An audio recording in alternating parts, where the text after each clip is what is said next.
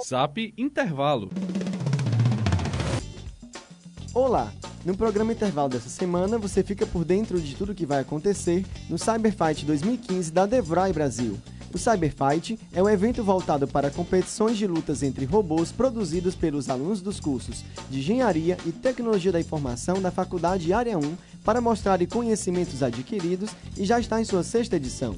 Este ano, com exclusividade, a Fanor Devray Fortaleza, no Campo Dunas, irá sediar a primeira edição do evento sob orientação do coordenador do curso de Tecnologia da Informação, Daniel Gadelha.